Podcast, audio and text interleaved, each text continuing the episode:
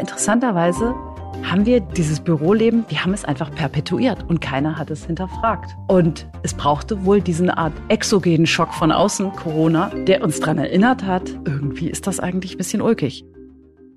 Das war Julia Jekel. Sie ist CEO von Gruner und Jahr, dem Hamburger Verlagshaus, das Magazine wie Stern, Geo, Schöner Wohnen und auch Barbara und Beef herausbringt und auch Plattformen wie beispielsweise Chefkoch betreibt. Mit ihr haben wir über ein Thema gesprochen, das spätestens seit Ausbruch der Corona-Pandemie wirklich in der Mitte der Wirtschaft angekommen ist. Wie sieht das Büro der Zukunft aus oder die Zukunft des Büros? Das ist eine große Frage. Mich persönlich beschäftigt die im Moment auch sehr. Und äh, mein Eindruck ist so, wir stehen am Ende einer ganzen Ära, so diese Bilder, die wir im Kopf haben von den typischen Büros mit dicken Teppichen, mit dem Vorstand, der einen Parkplatz vor der Tür reserviert hat und natürlich den breitesten Sessel im Büro stehen hat. Diese Bilder, die ähm, ja die verrücken gerade so richtig Fehlen nur noch die Zigarren in dem, was du gerade geschrieben hast. Ja, Julia Jekel hat gerade so ein großes Vorstandsbüro aufgegeben den schönen Blick auf die Elbe und die Elbphilharmonie und ist ins Erdgeschoss gezogen, tatsächlich in ein Großraumbüro mit anderen Kolleginnen und Kollegen. Genau, wobei wir fairerweise sagen müssen, wir wissen nicht, ob da oben im alten Büro Zigarren geraucht wurden. Ich glaube nein. Und warum Julia sich so entschieden hat, diesen Schritt zu tun und zu gehen, das haben wir mit ihr besprochen und außerdem wollten wir von ihr wissen, beeinflusst beispielsweise jetzt auch die Pandemie den lang geplanten Neubau des Verlages in der Hamburger Hafen City. Und endlich sind wir beide mal rausgekommen, Astrid. Das Team A war unterwegs. Ich bin Antonia Götsch, Chefredakteurin des Harvard Business Manager. Und ich heiße Astrid Meyer und bin Chefredakteurin von Xing. Wie war das denn für dich? Ähm, denn Gruner und Ja ist ja auch als Gesellschafter an eurem Harvard Business Manager beteiligt. Ja, ich habe Julia Jekel kennengelernt als eine Frau, mit der man offen reden kann, auch abseits von Hierarchien. Und ich hatte ja natürlich auch dich dabei und damit die Sicherheit, die Frau für die kritischen Fragen ist an Bord, falls ich da dann doch so einen blinden Fleck habe, den ich nicht sehen sollte.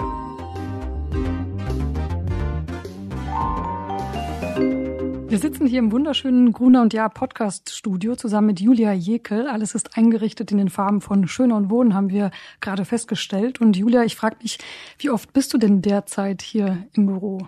Wahrscheinlich so die Hälfte der Woche bin ich physisch im Büro.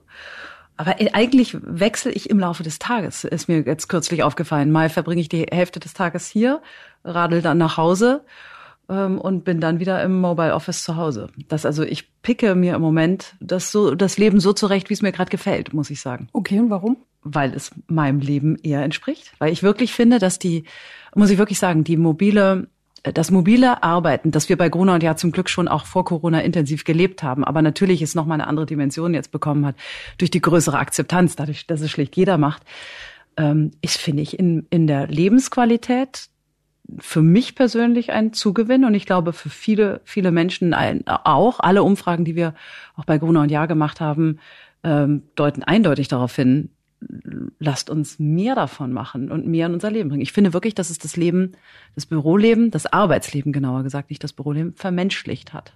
Mhm. Also auf die Zahlen, denke ich, da können wir auch gleich nochmal kommen. Mhm. Vielleicht jetzt ist ja, wir haben diese Zeit seit März hinter uns, alle gehen auch davon aus, dass der Winter nochmal hart wird. Was vermisst du denn am meisten aus diesem alten Büroleben? Also ständig im Büro zu sein, hier ein volles Haus zu haben. Ja, äh, das volle Haus, äh, was du gerade sagst, vermisse ich tatsächlich, dass man über den Flur läuft und in Gesichter guckt, die einem irgendwie Freude machen, die einem was sagen, mit dem man plaudert. Das fehlt mir schon. Also dieses ähm, für sich alleine sein zu Hause ist manchmal ganz schön, aber es fehlt schon, ich finde, die Anregung, die Anregung, die gar nicht so geplant ist, sondern einfach im Miteinander entsteht. Das fehlt. Also der spontane Austausch an der Kaffeemaschine. Ja, der spontane, genau. Und ich glaube auch eine gewisse Form von Energielevel. Ich will das mal so ähm, etwas weich formulieren, aber ich glaube, dass äh, das bringt schon ein Büro mit sich, dass Menschen zusammenkommen, dass es irgendwas mit einem macht. Äh, ja, das fehlt mir. Aber ich glaube, unsere Aufgabe, da werden wir bestimmt gleich noch drüber sprechen, ähm, ist diese Welten miteinander zu verheiraten und so zu kalibrieren, dass von beiden guten Elementen genug in unserem Leben ist. Aber ich finde es eine unfassbare Chance. Hast du denn irgendwelche digitalen Methoden für dich gefunden, die es dir helfen, trotzdem diesen Vibe, diesen Bass, diese Freude mit anderen äh, Mitarbeitenden ähm, zu generieren? Na gut, ich finde, wir sind schon echt gut geworden in, in, in auch in der lässigen Form der digital, der Calls, wie man das heute nennt, Videocalls. Ähm, die sind nicht mehr ganz so stringent wie am Anfang. Also man erlaubt sich schon einfach viel mehr äh, Spaß und Flachserei zwischendurch. Was ich mir angewöhnt habe, ist einfach das spontane Anrufen der Kollegen dass man einfach nicht rum-E-Mailt oder eben auch nicht mehr über den Flur gehen kann, sondern ich rufe einfach so an. Und das Schöne ist, irgendwie ist heute immer jeder erreichbar. Also irgendwie erwischt man die Leute ja schnell und man kommt schneller zueinander. Das finde ich ganz gut, so dass du im Kontakt bleibst.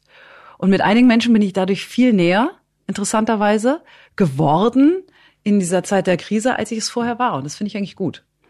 Rufst du die dann auf dem Telefon an oder machst du einen Videocall, dass sie dann immer gucken wissen, wie sie aussehen, oh. wenn sie rangehen? Mal, nee, mal so, mal so. Aber meistens, wenn solche überraschenden Dinge sind, eher auf dem Handy. Hm. Das hat sich bei uns auch eingebürgert, muss ich sagen, dass man, wir arbeiten gut mit Teams zusammen, mit Microsoft oder via Microsoft. Aber in Wahrheit rufen wir uns auch direkt über die Handys inzwischen intensiv an. Übergang zwischen Beruf und Privat ist sehr fließend geworden dadurch natürlich. Okay.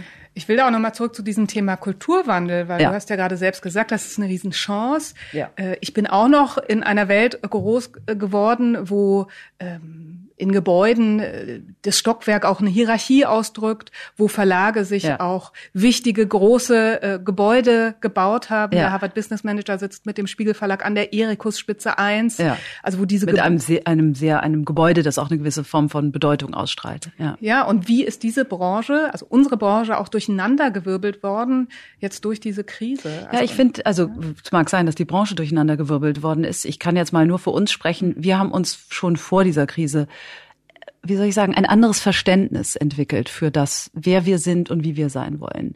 Das betrifft Führung, das betrifft also die, das Verständnis von Führung, auch ein, ich würde mal sagen, ein lässiges Miteinander und gleichzeitig aber auch ein, ein starker Glaube an das, an die delegierende Führung, also an das Übergeben von Verantwortung, und das hat am Ende ja ganz viel auch mit dem mobilen Arbeit zu tun. Also das Vertrauen legen in den Einzelnen und ihn loslassen und am Ende daran zu bemessen, was er für Arbeit mitbringt, sozusagen zurückbringt.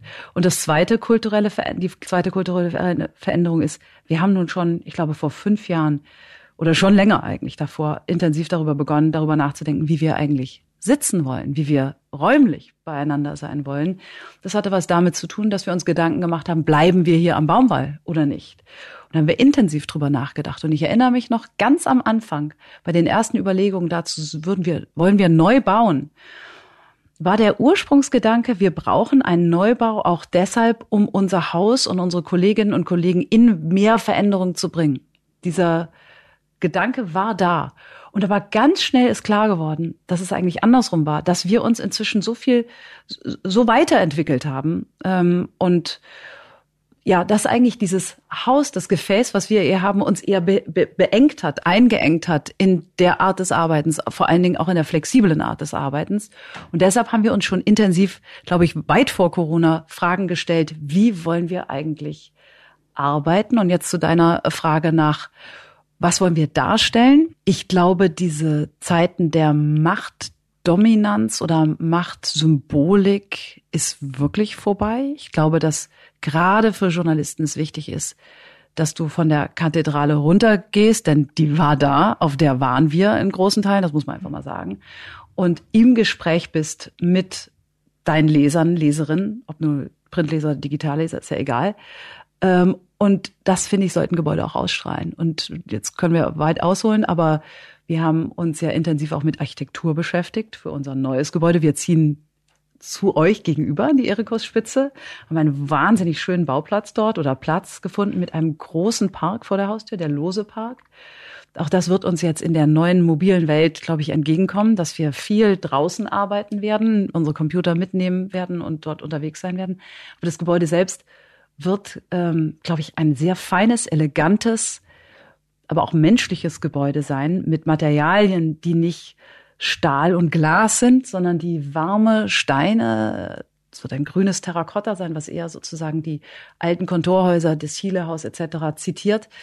Ich glaube, was einfach menschlicher ist, dauerhafter ist, weniger modisch ist, weniger schnelllebig ist und ähm, eine gute Form von Robustheit und Größe hat. Es wird ein großes Gebäude sein und gleichzeitig aber eben kein dominantes Phallussymbol. Aber mhm. ihr baut noch. Ihr baut also, noch. Weil, ja, weil ja, ich habe mich auch gefragt, äh, beeinflusst Corona auch die Erfahrung jetzt zum Beispiel die Größe dieses Baus oder auch das Thema Gesundheit, dass dieser Bau jetzt nochmal angepasst werden ja. muss. Es kommen jetzt Fragen auf, über die haben wir gar nicht so intensiv diskutiert ja. äh, bislang. Also ich sag mal so, ich muss noch einmal zurückgehen, als wir angefangen haben, ähm, über diesen Neubau nachzudenken haben wirklich kluge Menschen, das war nicht ich, sondern mein Umfeld, also Mitarbeiterinnen und Mitarbeiter, die sich damit sehr intensiv beschäftigt haben, gesagt, Julia, hör auf, immer über dieses Gebäude zu reden. Sprich nicht über die, die, das physische Bauwerk, sondern lass uns in drei Säulen vorgehen. Erstens neue Technologie. Zweitens neues Arbeiten, neue Führung, neues Miteinander. Ja, neues arbeiten und drittens dann erst das neue Gebäude. Denn ohne die ersten zwei Schritte brauchst du kein neues Gebäude. Insofern haben wir wirklich uns intensiv darüber Gedanken gemacht, was passt eigentlich zu uns. Also es war ein langer, langer Prozess, der auch immer weiterläuft. Dieser, dieses, dieses Projekt nennt sich außerdem Elbaufwärts, ähm, äh, auch als ein Sinnbild, wohin wir ziehen.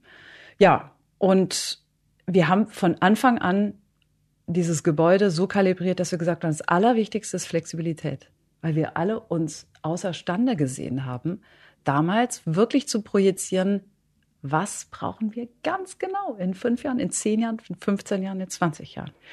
Aber wichtig war uns, und das nervt uns an diesem wunderbaren Gebäude, in dem wir heute sind, wenn du hier irgendwie Teams enger zusammenlegen willst, auseinanderziehen willst, was Neues machen willst, was äh, Altes verändern willst, es ist so aufwendig und das nervt. Und das wird dort anders sein. Das heißt, wir müssen jetzt zum Glück immer noch nicht die, die einzelnen Räumkalibrierungen vornehmen, sondern ähm, das können wir erst wirklich ziemlich spät machen. Und darüber bin ich sehr dankbar. Ich bin das erste Mal dankbar, dass es eine gewisse Verzögerung beim Neubau gibt. Hurra! Genau, es gibt ja viele Verzögerungen bei Neubauten. Viele überlegen jetzt ja eher dann auch down zu sizen, weil sie ja gemerkt haben, dass eigentlich man keine 40.000 Quadratmeter, ich glaube, so groß wird das Gebäude ja bei euch ja. dann werden, braucht. Ja. Ähm, zum Teil funktioniert es ja sogar mit null Quadratmetern, weil alle, ja. alle von zu Hause relativ produktiv arbeiten. Ja. Welche Gedanken macht ihr euch denn ja, in die Hinsicht? Das sind, finde ich, äh, wichtige Gedanken, weil tatsächlich äh, ist glaube ich schon, dass der Flächenbedarf kleiner geworden ist bei uns, weil die Art des Arbeitens sich ändert. Und interessant war, was wir hier schon intern für Debatten hatten. Wir haben schon von Anfang an ein Sharing-Konzept ähm, entwickelt, also das neue Gebäude basiert darauf. Und natürlich war der eine oder andere und sagte, wieso Sharing, wie soll das gehen? Heute weiß jeder, dass wir dass wir nie 100 Prozent Auslastung haben werden in diesem Gebäude. Dass eine hundertprozentige Auslastung ist einfach sinnlos. Es ist außerdem unökonomisch, aber es ist auch unökologisch. Wir müssen das ein bisschen schmaler kalibrieren. Äh, dafür aber mehr Wert legen auf Gemeinschaftsräume, auf äh, gute Begegnungsflächen, die dann heute sicherlich auch mehr Platz brauchen in diesen Pandemiezeiten, als wir es gedacht haben. Aber insgesamt, was Fläche angeht, um auf die Frage zurückzukommen, auch da sind wir sehr flexibel. Das Haus kann atmen. Wir haben sowieso, ist multitenantfähig, wie man so schön sagt. Wir haben sowieso, ähm, wird es den einen oder anderen geben, der in unserer Nähe dort äh, äh, wohnen und arbeiten wird. Insofern bietet uns auch das große Flexibilität, zum Glück. Das heißt, ihr wollt dann auch untervermieten oder? Das ist immer eine Möglichkeit gewesen, dass wir kleine Teile untervermieten. Und insofern müssen wir uns da jetzt nicht total festlegen. Aber trotzdem, im Moment gehen wir jetzt nicht von grundlegenden Veränderungen aus, sondern wir glauben, dass wir das ganz gut geplant haben bisher. Mhm. Also ohne, dass wir das jetzt antizipiert haben, was da kommen würde, aber ja. Genau, ich glaube jetzt. Ich glaube, jeder versteht, dass das Haus wie heu hier, das heutige Haus Baumwall, einfach wirklich nicht mehr zeitgemäß mhm. ist. Du bist aber trotzdem auch hier noch im Baumwall umgezogen mit deinem Büro. Das ja. ist uns gerade gezeigt. Also ja. du bist eigentlich von oben wahrscheinlich ja. aus dem Büro mit dem Panoramablick runter in den Erdgeschoss gezogen. Was hat dich denn dazu motiviert und dann auch noch im Großraum mit deinen Geschäftsführungskollegen? Ja, vielleicht für unsere Zuhörerinnen und Zuhörer. Ich glaube, ich kann sagen, ich hatte bisher eins der weltschönsten oder der schönsten Büros in Deutschland. Also vermisst du doch was. Tonja, du hast mich dort mal besucht. Es hat ich hatte Ausblick. einen fantastischen Blick auf Elbphilharmonie, auf Hafen, ich weiß gar nicht, wie viel Quadratmeter es war. Es ist ein, es ist ein Fußballfeld in Wahrheit. Also es ist wirklich groß. Und gleichzeitig finde ich es irgendwie vorbei. Ich kann es nicht anders sagen. Irgendwann kam der Moment, wo ich dachte, es, ist, es fühlt sich einfach nicht mehr richtig an. Das eine war, jeder, der in das Büro kam, sagte, was ein toller Blick. Der Blick war aber immer der Blick nach außen. Und eigentlich das, was mich interessiert, ist der Blick nach innen auf unsere Kolleginnen und Kollegen hier, mit denen wir zu, miteinander arbeiten. Das finde ich das Relevante, wenn ich hier im Haus bin. Ja, sonst bin ich bei Kunden. Ähm, und äh, da oben ver, ver, wie soll ich sagen, da verliert sich keiner zufällig hin. Da musst du einen Termin haben mit mir oder meinen Geschäftsführungskollegen. So, da, um dahin zu, da läufst du dahin, dann gibt es ein Vorzimmer. Du kommst nicht direkt zu mir rein. Ähm, und das ist doch irgendwie also es entspricht einfach gar nicht meinem Arbeiten. Ich bin da reingeplumpst und habe das gerne übernommen, fand es irgendwie schön.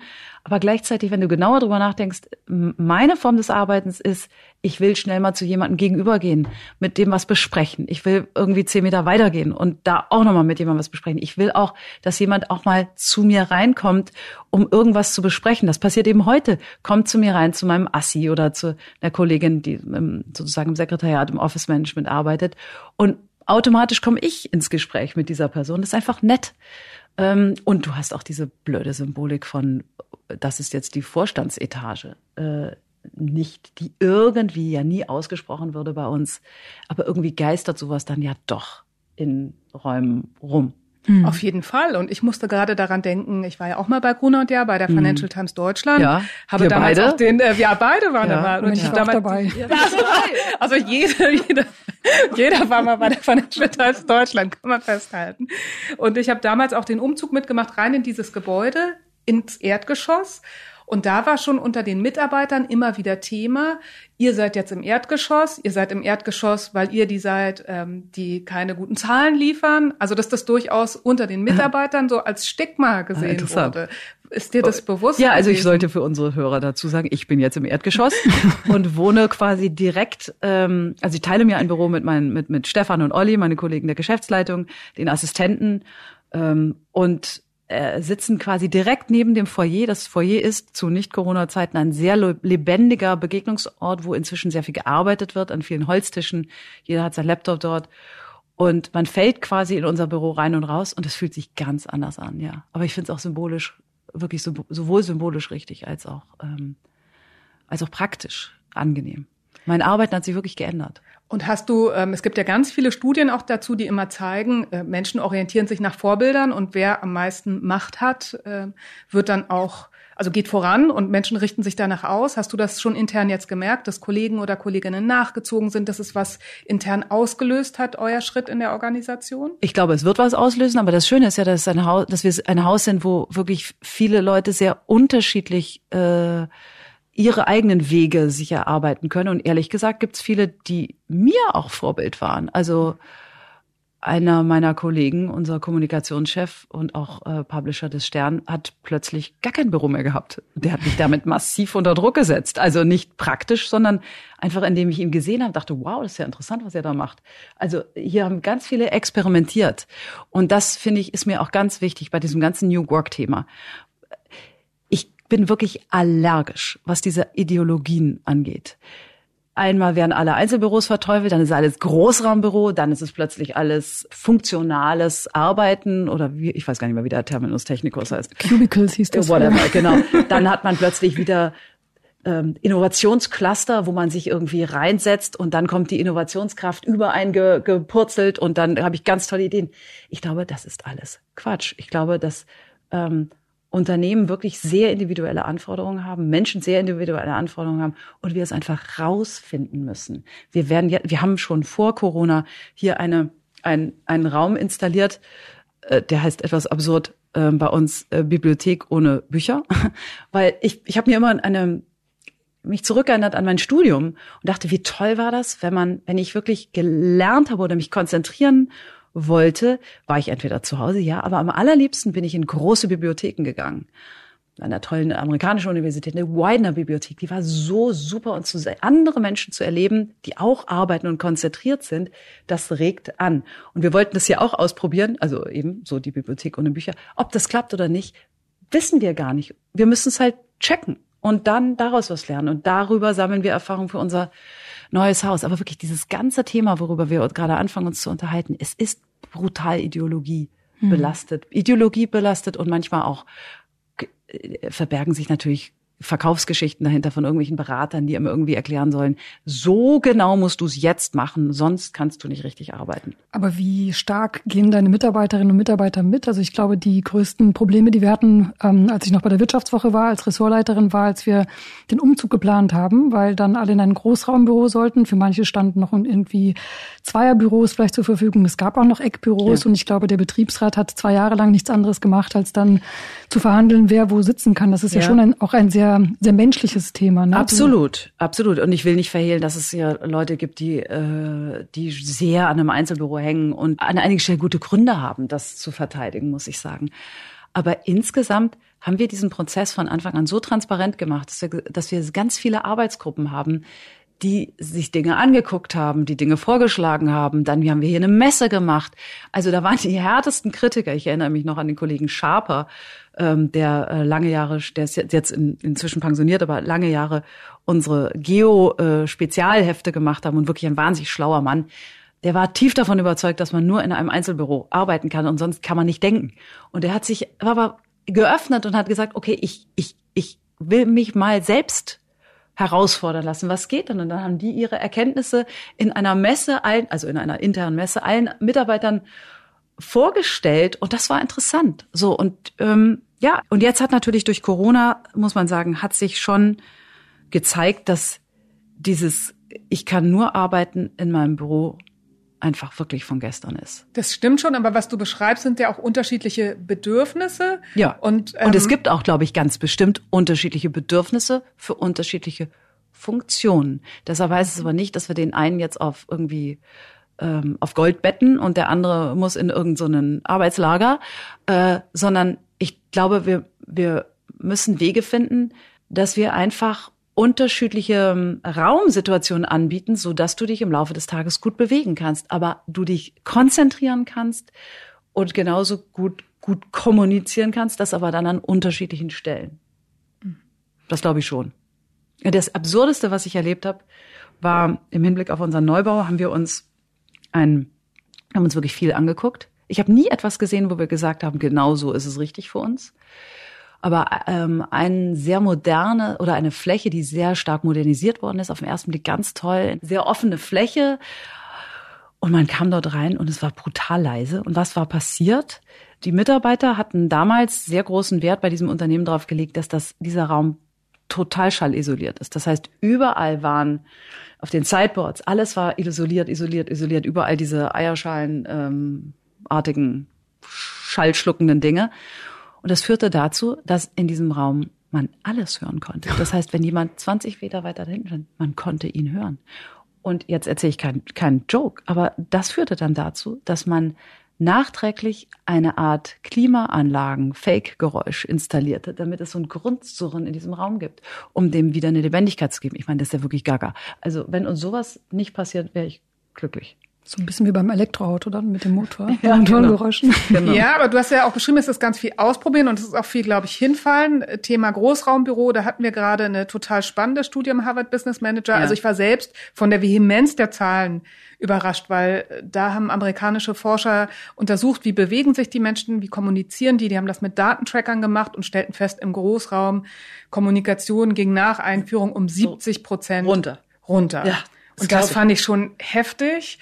Und da habe ich auch gedacht, wie kann man das gut machen, dass man eben auch mit dem Mitarbeiter im Gespräch bleibt nach dem Motto, wenn es scheitert, dann bauen wir wieder um. Also dass wir ja. nicht diese Fehler machen und äh, Leute auch vor den Kopf stoßen und nicht mehr mitnehmen. Nee, ich, ähm, ich glaube, es muss sicherlich Zonen geben. Also ich, klassischen Großraum wird es bei uns nicht geben. Werdet ihr nicht mehr machen? Nein. Aber es wird eben auch keine, ich sag mal, Einzelparzellierung sozusagen geben. Ähm, das ist auch vorbei. Hm. Ich sehe es ja an mir. Wenn ich mich wirklich konzentrieren muss, brauche ich ja nicht viel. Ich brauche nicht viel Fläche. Ich brauche ja eigentlich einen kleinen Raum, der mir Ruhe gibt. Oder, oder einen großen Raum, wo ich weiß, drumherum ist auch Ruhe. Wie gesagt, mein Beispiel von der Bibliothek, die steckt ja auch an. Aber ich brauche deshalb ja kein großes Einzelbüro. Das ist ja irgendwie Quatsch. Mhm.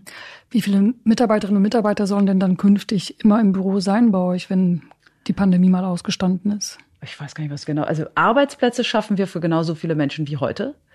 Ähm, das sind in etwa gute, gute 2000. Äh, das ändert sich nicht. Ähm, ja. Aber wir brauchen, glaube ich, zukünftig deutlich weniger Parkplätze und so weiter. Das Aber habt ihr eine Regelung schon erlassen, also wie viel Prozent man in Zukunft dann von zu Hause arbeiten kann oder? Wir haben totale Freiheit. Totale Freiheit. Schon, wir hatten, also wir hatten schon vorher eine liberale, wir nennen das außerdem nicht Homeoffice, sondern Mobile Office äh, Regelung, weil bitte, man kann genauso gut von mir aus dem Starbucks arbeiten, das ist mir völlig egal. Das hat ja auch steuerrechtliche Hintergründe, ne? Nee, hat's jetzt, also. Doch, ich glaube, wenn es Homeoffice heißt, dann muss der Arbeitgeber auch die Stühle und so weiter mitfinanzieren und Mobile Office ist halt. Ach so, dieser, ehrlich gesagt, okay, so um die Ecke habe ich jetzt äh, ehrlicherweise gar nicht gedacht, aber es geht mir eher um den, wirklich den Begriff. Es gibt ja nun viele Menschen, die auch zu Hause so leben, dass sie nicht gut arbeiten können. Hm. So. Und die zieht es brutal ins Büro. Und das ist gut so. Dafür müssen wir ein sehr attraktives Büro basteln. So, aber dann gibt's auch die, die eben dann ganz woanders arbeiten. Die können auch in Wahrheit am Spielplatz arbeiten oder beim Warten, beim Abholen der Kinder. Das ist mir wirklich egal. Und da waren wir, wie gesagt, schon vor der Pandemie liberal, aber sind es jetzt einfach noch besser, weil einfach auch jeder jetzt ähm, Mobile Office fähig ausgestattet ist und so weiter. Und wir glauben, dass es Regelungen pro Team geben muss. Wir haben bisher nicht der Dienstag und der Mittwoch oder Donnerstag ist der Pflichtanwesenheitstag und der Montag und der Freitag ist eher ähm, ähm, unterwegs sein. Ähm, da, das ist aber noch nicht abgeschlossen, dieser Prozess. Ich glaube, das müssen wir uns weiter ranrobben und gucken, was geht und was geht nicht. Bisher, wie gesagt, sind wir da sehr liberal. Vielleicht kommt aber der Tag, wo ich sage, okay, das war nicht gut, uns geht Energie flöten, uns geht Miteinander flöten, uns geht Identität flöten. Und auffällig ist ja, dass sehr, sehr viele Leute schon sich daran, danach sehen, wieder mit anderen zusammen zu sein. Das, ihr erlebt das ja auch als Journalistinnen. Wir haben ja das Glück, in Berufen zu arbeiten, wo einfach wirklich interessante Leute um einen herum sind, die nett sind, die klug sind, die witzig sind, die mich anregen und die ziehen mich schon an. Und das, das, das ist, glaube ich, auch weiter in Zukunft wichtig. Aber was Bauten angeht, jeden Morgen, den wir heute aufwachen, auch das geht auch für mich, stelle ich mir die Frage, lohnt sich der Hessel, mich hübsch anzuziehen? Mich ich sage das jetzt mal wirklich ganz praktisch, mich jetzt inzwischen eine halbe Stunde auf dem Fahrrad irgendwie zu schwingen und ins Büro zu fahren. Warum? Also was macht das Büro so attraktiv? Und da, glaube ich, müssen wir uns zukünftig als Gesamt, alle Unternehmen, sehr intensiv die Karten legen und es wirklich attraktiv machen. Ja, eine absolute Kernfrage, weil eben diese Normalität, ich gehe auf jeden Fall, ist weg. Es wird eine bewusste Entscheidung sein. Genau. Lohnt sich das Styling? Genau. Lohnt sich der Weg? Ähm, und hast du schon so Ideen oder habt ihr Ideen, was könnt ihr bieten, dass Leute ins Büro kommen, weil es, weil sie es dann ja. gerne tun? Also äh, äh, ich glaube wirklich, das A und O sind die Menschen. Mhm. Also wirklich, das darf man nicht zu gering schätzen. Es ist das Miteinander, dass du wieder Leute siehst, weshalb du am Ende auch im Büro bist. So, das Zweite ist, glaube ich, ist die Atmosphäre im Gebäude. Es muss es muss sich gut anfühlen. Ich muss es jetzt mal so einfach formulieren. Es muss eine gute Temperatur sein, es muss gute Beleuchtung sein, es muss mir die Möglichkeit zur Kommunikation und zur Konzentration bieten. Es muss gute Cafés haben. Wir wollen in unserem Neubau äh, versuchen auch schöne Gastronomieflächen zu haben. Unsere Kantine war immer attraktiv, aber wir wollen auch die Möglichkeit bieten, extern sozusagen es zu öffnen. Also wir wollen natürlich gute Möglichkeiten bieten, dass die Leute irgendwie sich, muss ich jetzt mal so sagen, duschen können, dass sie äh, mit dem Fahrrad kommen können, dass das alles bequem ist. Aber ich glaube jetzt nicht, wir werden jetzt nicht das Fitnessstudio Pusemuckel dahin bauen. Das können die Leute woanders machen. Ähm, ich habe einen interessanten Beitrag von dir gelesen, da hast du geschrieben, dass wirklich nachhaltig aus dem Homeoffice heraus nur diejenigen gut arbeiten können, die schon vor der Krise eine moderne Arbeitskultur gelebt haben und ja. ihren Mitarbeitern vertrauen und ihnen etwas zutrauen und Führung delegieren. Ja. Heißt das denn im Umkehrschluss, dass dann alle anderen verloren sind? Weil das wäre dann vermutlich der Großteil der deutschen Wirtschaft, oder? oh Gott, also so extrem wollte ich nicht argumentieren, aber ich glaube schon, dass, sagen wir so, wenn du in einem einem Unternehmen bist, das intensive Silos hatte, ja, ist es in dieser Mobil-Office-Phase, die wir, oder in dieser Pandemie-Phase, so würde ich es mal nennen, ähm, zementiert das solche Gräben, glaube ich, noch viel mehr. Dass man sich ineinander ein, miteinander einschließt und nicht mehr, die, die Membrane einfach nicht mehr offen sind. Ähm, und ich glaube, das gilt für viele Unternehmen. Und da ist es echt ein Effort, das zu durchbrechen. Und umgedreht formuliert, wenn du das vorher schon gut gemacht hast, fällt dir das jetzt, glaube ich, doppelt leichter und kannst du mit diesen modernen Methoden einfach viel besser umgehen. Und was Führung angeht, ja, wenn du einfach der festen Überzeugung bist, dass man nur führen kann, wenn ich dir permanent auf die Finger gucke und dich sehe und dich kontrolliere, das kriege ich ja nicht über Nacht in meinem Kopf geändert. Das ähm, muss man, glaube ich, schlicht erfahren. Und das ist ein längerer Prozess. Insofern, ja, glaube ich, sind einige Unternehmen herausgefordert. Mhm. Glaube ich ähm, wirklich. Ich erlebe dich als, als sehr moderne Führungskraft. Gibt es denn jetzt auch gerade in dieser Pandemiezeit, wo ja sehr vieles auch aufs hybride Arbeiten ankommt, also sowohl offline, online vermischt, ähm, gibt es Momente, wo du gemerkt hast, dass du deinen Führungsstil nochmal verändert hast und wo du noch ähm, gemerkt hast, dass du Dinge anders machst als vielleicht früher? Ach ja, also bin ich modern oder nicht, das weiß ich jetzt gar nicht, aber ähm, ähm, ich versuche einfach Dinge auszuprobieren. Äh, aber was habe ich, was habe ich in dieser Zeit gelernt? Ich war vorher in Wahrheit nicht auf Social Media unterwegs, beziehungsweise nur unter dem Namen meiner verstorbenen Hauskatze. Und die heißt? Das sage ich nicht. Choupette? Nein, nicht Choupette. Äh, äh, aber ich bin ähm, äh, diesen Fall auf LinkedIn gegangen und habe da einfach mal Erfahrung gesammelt, was ich ganz gut fand. Also ich habe eine neue Form gefunden, ob nun LinkedIn oder Xing ist ja wirklich jetzt fast egal, aber eine neue Form gefunden, mich mitzuteilen und habe gemerkt, dass das A mir Spaß macht und B sinnvoll ist, dass man äh, und zwar sinnvoll nicht nur nach außen, sondern in Wahrheit auch nach innen. Ähm, das hat sich geändert. Ich habe damals in der Hochphase der Krise, als hier wirklich wir alle einfach auch intensive Sorgen hatten. Es gab ja Momente, wo wir hier intensiv Kurzarbeit gemacht haben also wo hier nicht alles heidi-teiti war und es ist auch jetzt nicht alles heidi-teiti, ähm, da haben wir begonnen, regelmäßig E-Mails einmal die Woche an alle Mitarbeiterinnen und Mitarbeiter zu schreiben über, wie ist denn so die Lage in, in normalen Deutsch? Oder ich versuche Worte so zu verwenden im Business oder im Geschäftsumfeld, wie ich sie auch privat verwende. Also normal, verständlich, ähm, nicht so aufgedonnert. Und in solchen Sätzen haben wir mit meinen Kollegen der Geschäftsleitung auch versucht, mit unseren Mitarbeitern äh, zu kommunizieren. Und daraus wurde plötzlich ein freitägliches, eigentlich eine Regel, dass wir jeden Freitag ein E-Mail geschrieben haben. Das ging, fing an zu großen, harten, schwierigen Themen. Wie machen wir das jetzt mit Kurzarbeit?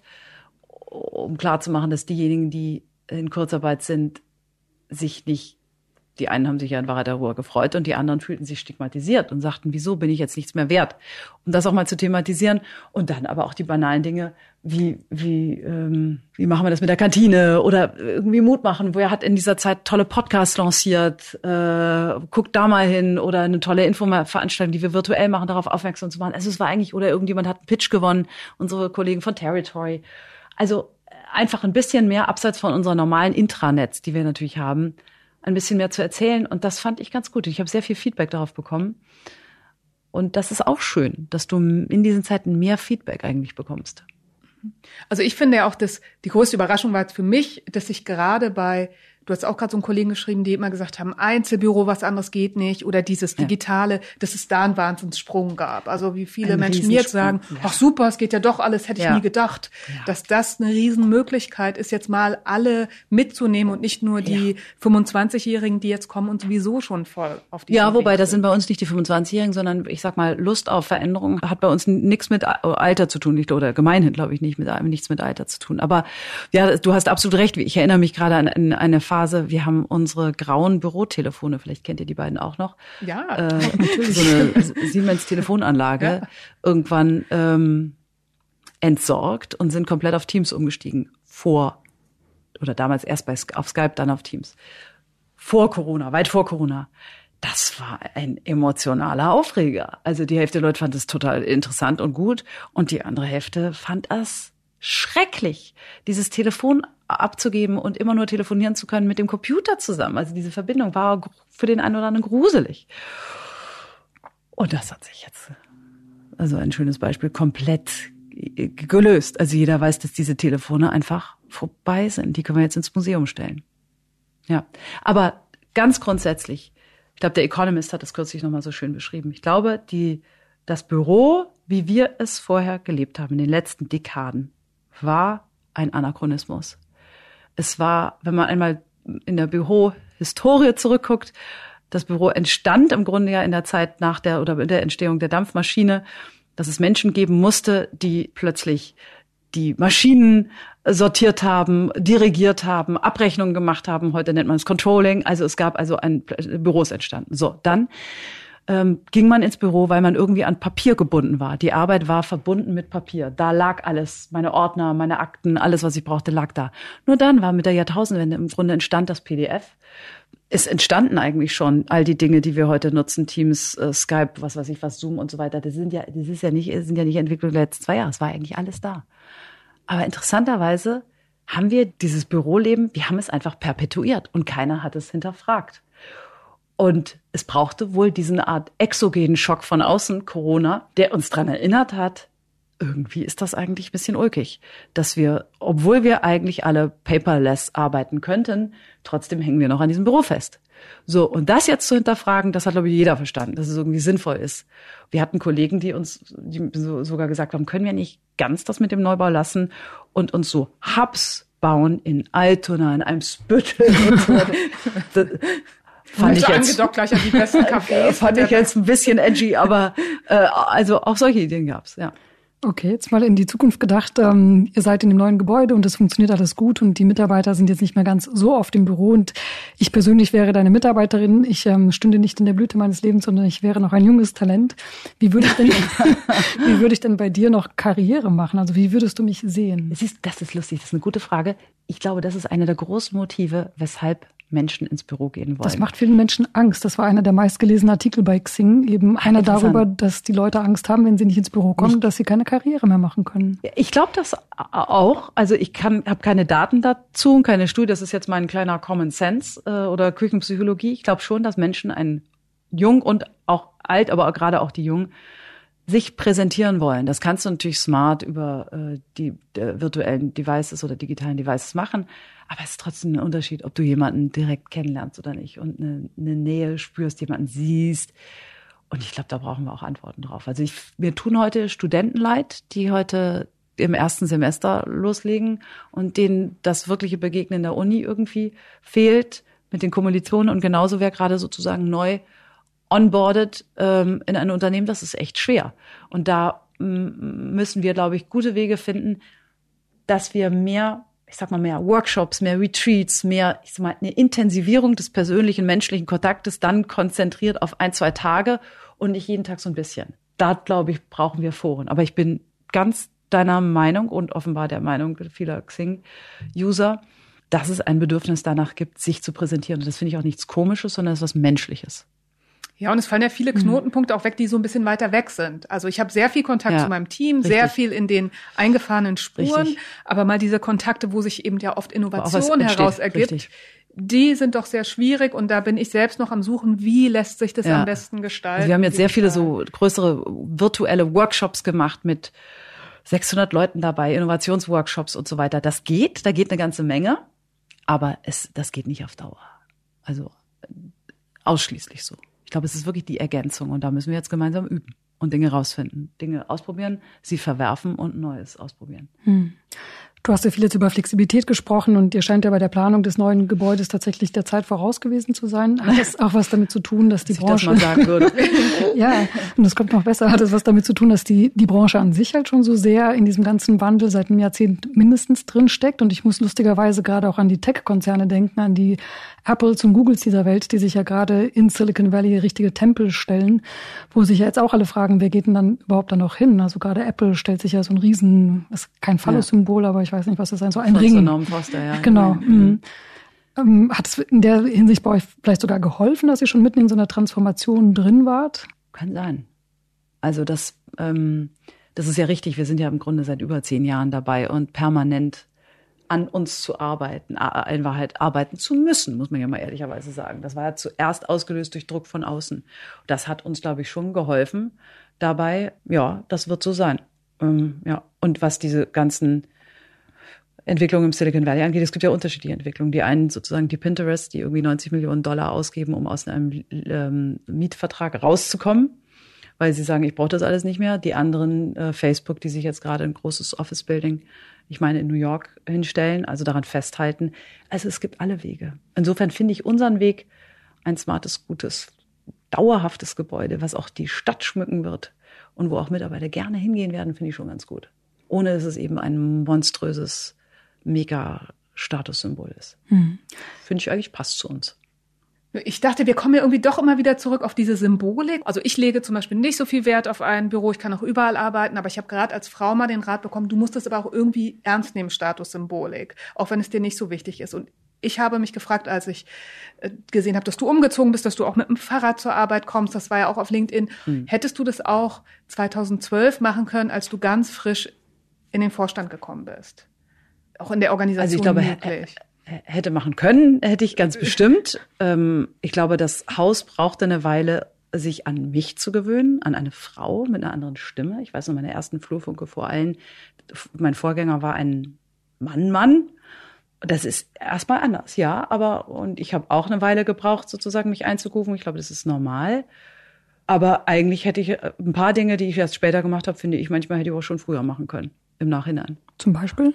Naja, also alleine dieser Umzug, das hätte ich jetzt auch eigentlich früher machen können. Also es ist, manchmal braucht man eine Weile, bis man auf Ideen kommt äh, oder soweit ist. Aber eigentlich frage ich mich jetzt, warum habe ich das nicht früher gemacht? Also um auf deine Frage zurückzukommen, braucht Frau diese Statussymbole? Ehrlich gesagt, nein. Ich glaube es wirklich nicht. Ich glaube, dass es besser, ich glaube, dass das Wirken via Persönlichkeit nachhaltiger und eindrucksvoller ist. Und es spüren Menschen. Es spüren Menschen, wenn andere, um Bedeutung zu demonstrieren, in der S-Klasse anfahren müssen oder ich weiß es nicht, oder ein schickes Büro haben müssen und so weiter. Mhm. Meine Erfahrung. Apropos Frau sein, du hast ja auch ein Essay geschrieben in der Zeit, in dem du ja ziemlich äh, laut dafür geworben hast, jetzt in dieser Pandemiezeit nicht die Frauen zu vergessen, weil ja. die in der Homeoffice-Situation meist mehr Home und weniger Office machen. Ja. Jetzt kam ja vor kurzem noch dieser Albright-Bericht raus ja. und tatsächlich gibt es jetzt in Deutschland noch weniger Frauen in DAX-Vorständen als im vergangenen Jahr. Ähm, was tust du denn jetzt konkret noch bei euch im Unternehmen, dass die Frauen eben tatsächlich nicht übersehen werden, obwohl sich die Zeiten ändern und die Chancen ja da sind?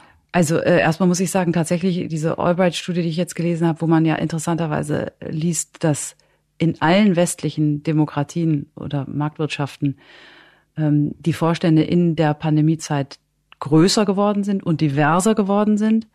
Die einzigen, wo die Vorstände oder Geschäftsleitung kleiner geworden sind und noch männlicher, uniformer geworden sind, ist Deutschland. Deutschland, ja. Bitter, muss ich sagen. Also ich fühle mich leider in meiner Analyse, die ich damals zu zu, nach sechs Wochen Pandemie geschrieben habe, ein bisschen traurig bestätigt.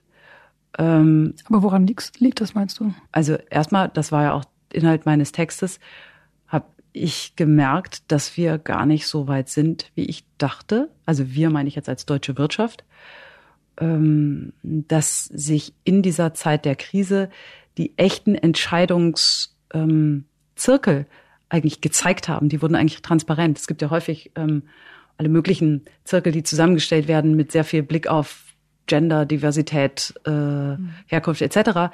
Aber dann merkst du plötzlich, die richtigen Entscheider, die CEOs, die CFOs in solchen Momenten der Krise, das sind alles Jungs. Ähm, und das wurde etwas überlagert, offenbar vorher, durch, vielleicht auch durch Dinge, wir haben eine Frau als Bundeskanzlerin. Und da denkt man so, ach nee Mensch, wir sind doch ganz schön weit. Wir haben irgendwie Ursula von der Leyen als Kommissionspräsidentin, wir haben Christine Lagarde als EZB-Frau und so weiter. Dann denkt man, wow, ist doch toll. Aber nee, darunter liegt noch was verborgen, was nicht gut ist. So, und auf die Frage zurückkommen, was tue ich?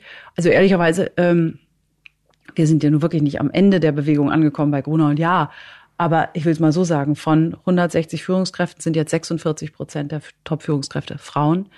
In den Chefredaktionen sind, haben wir die Hälfte Frauen und damit meine ich die, Nummer eins jeweils nicht die Stellvertreterinnen oder ne, was manchmal benutzt wird, um diese Statistiken etwas zu schönen.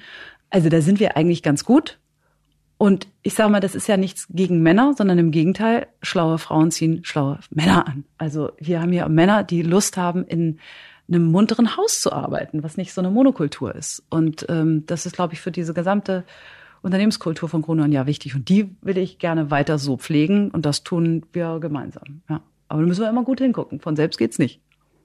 Und haben sich da aus der Krise oder aus der Corona-Zeit jetzt nochmal neue Erkenntnisse ergeben, dass ihr sagt, arbeitszeitmäßig wird nochmal was angepasst? Also ich glaube schon, dass dieses mobile Arbeiten schon auch denjenigen entgegenkommt, die Familie zu Hause haben. Ich, ich wollte gerade, ihr habt gemerkt, ich habe hab mich jetzt gerade selbst korrigiert. Ich wollte gerade Frau sagen und äh, und nein, das, Männer freuen sich genauso darüber, dass sie vielleicht die Möglichkeit haben, mal Kinder kurz von der Kita oder von der Schule abzuholen und dann aber genauso gut wieder weiterzuarbeiten. Das ist doch ein Gewinn an Freiheit und deshalb arbeiten diese Menschen nicht schlechter, sondern ich glaube besser, wenn man darauf achtet, dass die Ergebnisse gut sind.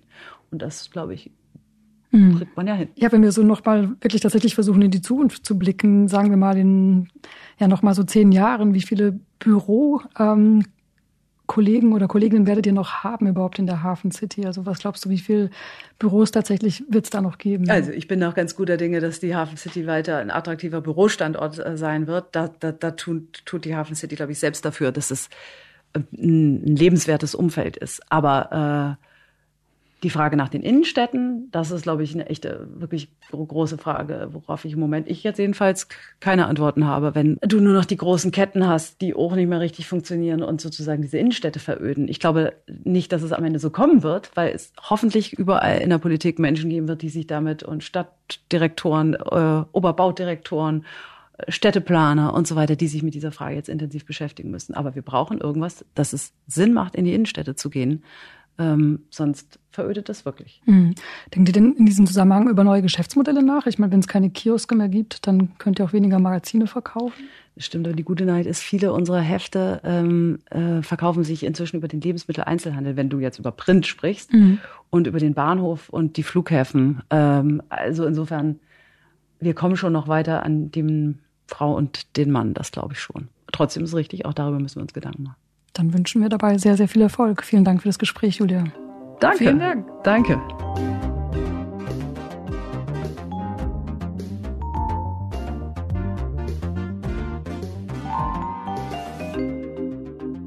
Mich hat am meisten an dem Gespräch beeindruckt oder den größten Eindruck hinterlassen, dass ähm, kein Schaden quasi zu groß sein kann, als dass man daraus nicht auch irgendwann mal einen Vorteil ziehen kann. Den Spruch habe ich heute von jemandem gelernt. Und was ich jetzt konkret damit meine, ist, ähm, ja, Gruner und Ja oder Julia Jekyll hat ja diesen Neubau, glaube ich, so konzipiert, weil der Verlag ja schon seit oder die ganze Branche seit einem Jahrzehnt ja in so einer ziemlich turbulenten Phase sich befindet und da hat man, glaube ich, schon die Flexibilität im Kopf, so zu planen, dass man eben nicht davon ausgeht, dass alles so bleibt, wie es immer schon war, sondern dass man sich auf Eventualitäten einlässt. Und diese Krise, finde ich, ähm, stellt sich ja jetzt für Gruner und Jahr mit diesem neuen Gebäude, wie sie da geplant haben, wenn es denn alles so kommt, wirklich diesmal als Chance heraus ja, und ich finde, Julia hat dabei auch einen ziemlich klaren Blick gezeigt für die großen Herausforderungen und Themen, die jetzt vor uns allen liegen. Mhm. Kommen wir jetzt doch ganz schnell auf den Punkt, und zwar zu den Hausaufgaben, Antonia. Genau, ich gebe heute einen Tipp weiter von meinen Kollegen aus der Personalabteilung oder drei gute Fragen, die sie mir gestellt haben und die ich für mich und mein Team als wertvoll empfunden habe. Ähm, sie haben nämlich gefragt, guckt doch mal, welche Rituale hattet ihr eigentlich gemeinsam im Büro als Team? Welche Rituale haben sich auch neu entwickelt? Und welche Rituale aus den beiden Welten würdet ihr gerne von der einen in die andere Welt übertragen? Das ist eine schöne Übung. Ich glaube, die werde ich auch machen. Und wenn euch dieser Podcast gefallen hat, dann gebt uns fünf Sterne bei iTunes und empfehlt uns weiter. Wir freuen uns und sagen hiermit Tschüss, bis zum nächsten Mal. Tschüss, bis in zwei Wochen.